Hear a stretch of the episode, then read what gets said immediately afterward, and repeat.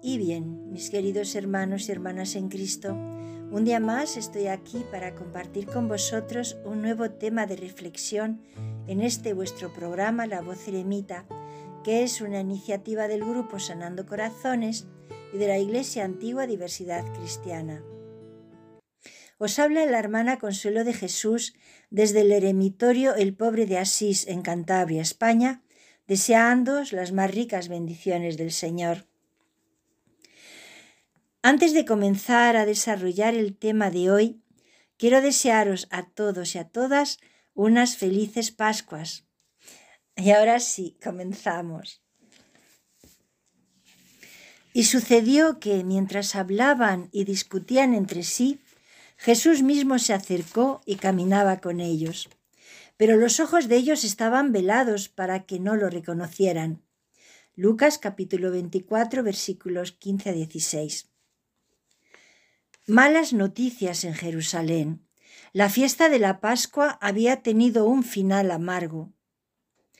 Caía la tarde del domingo. Cleofás y otro discípulo que la acompañaba partieron tristes y cansados en dirección a Emaús. Volvían a casa decepcionados al ver a Jesús entregarse como una oveja silenciosa que se llevaba al matadero.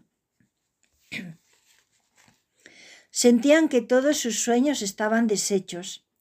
Siguieron a Jesús porque creían que era el Mesías. Dejaron todo por causa de él. No podían apartar de su mente la muerte brutal de su querido Maestro la tarde del viernes. Con la muerte de Cristo murieron también los planes y los proyectos de sus vidas.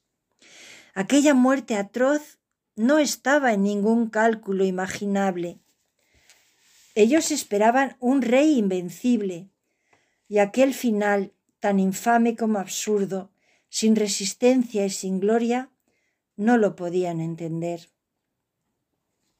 Trabajaron, sufrieron, pagaron el precio, habían perdido tres años de su existencia. Sin duda se habían equivocado. Había sido una ilusión, un insoportable engaño. Esa debía ser la verdad. Todo había terminado. ¿Alguna vez te sentiste así? Trabajaste y te esforzaste y de un momento a otro sentiste que todo se rompía a tus pies? Tal vez entonces logres comprender cómo se sentían los discípulos. De pronto un viajero solitario los alcanza y decide caminar junto a ellos. El forastero no les resulta del todo desconocido, aunque no consiguen precisar por qué.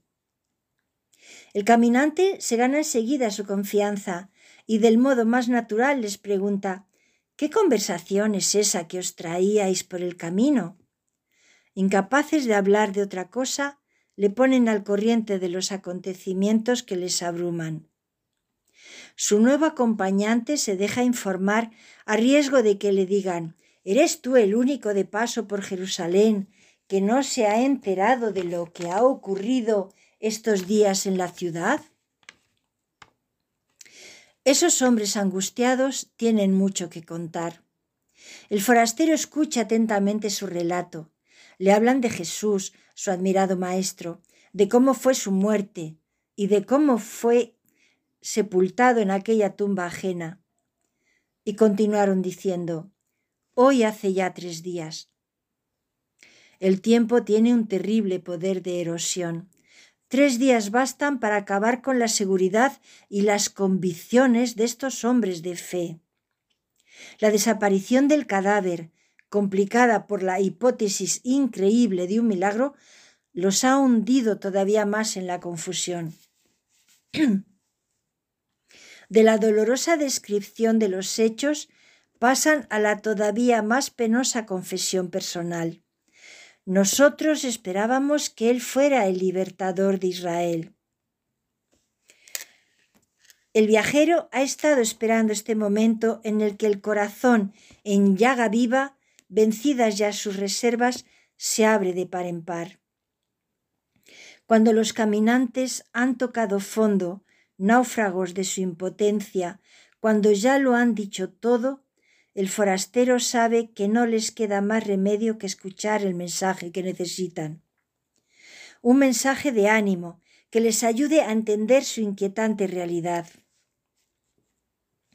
¿No estaba dicho que el Mesías tendría que padecer todo esto para entrar en su gloria? Ellos lo escuchan, asintiendo sin replicar. Algo allá dentro les dice que el forastero tiene razón, que Dios no podía defraudarnos, y poco a poco les va renaciendo la fe y la esperanza. Los textos más que conocidos toman en los labios del forastero un sentido tan claro que ahora les parece mentira no haber sido capaces de entenderlos antes. El caminante acaba su explicación invitándoles con un reproche amable a reconsiderar las escrituras y a creer su mensaje increíble. Terminada aparentemente su misión, comienza a despedirse de los que ya han llegado a su destino. Pero se ha ganado hasta tal punto su afecto que esos hombres emocionados no le permiten marcharse. Quédate con nosotros esta noche, que ya es muy tarde. Cuéntanos más, no nos dejes. ¿Temen quizá que sin él todo vuelva a ser como antes? ¿Tienen miedo de encontrarse solos en la noche de sus dudas? El forastero acepta su invitación como si estuviera esperándola, y entra en su casa a compartir su hospitalidad. Toma el pan, lo bendice y empieza a repartirlo. En aquel instante los discípulos descubren atónitos en el extraño visitante al mismo Jesús. No han sido capaces de reconocerle en el caminante ni en el maestro.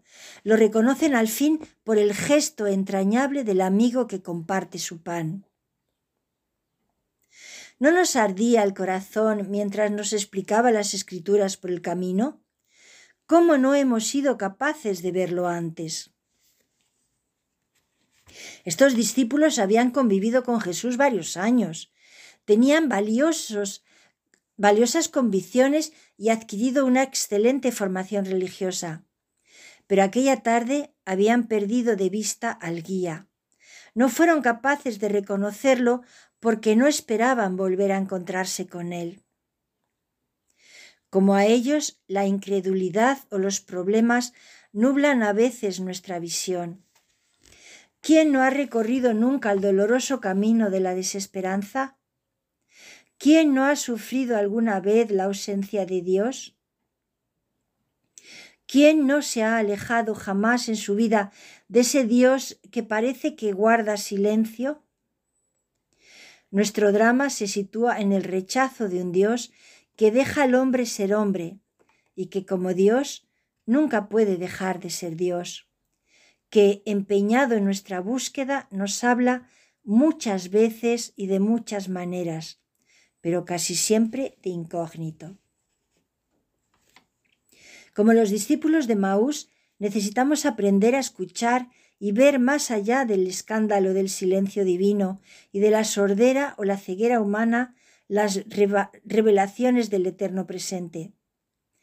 Cuando, como ellos, nos atrevemos a invitarlo a compartir nuestra existencia, la suya deja de ser un problema y se convierte, al contrario, en la solución de los demás problemas nuestros, capaz de superar nuestras limitaciones, incluida la muerte. El maestro que ilumina sin imponerse, cumplida su misión, desaparece, porque ha llegado la hora de que el discípulo tome el relevo y llene con su presencia la ausencia de Dios en la vida de otros, anunciando a los que sufren dudan y buscan perdidos en la noche de sus luchas que no estamos solos.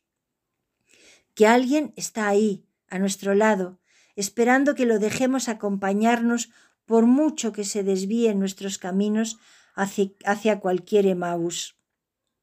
Y un día se producirá el encuentro.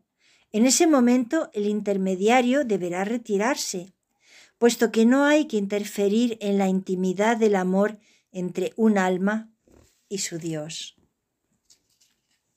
Que el Señor os bendiga y os guarde, os muestre su rostro y tenga misericordia de cada uno de vosotros, os mire benignamente y os conceda la paz. Amén.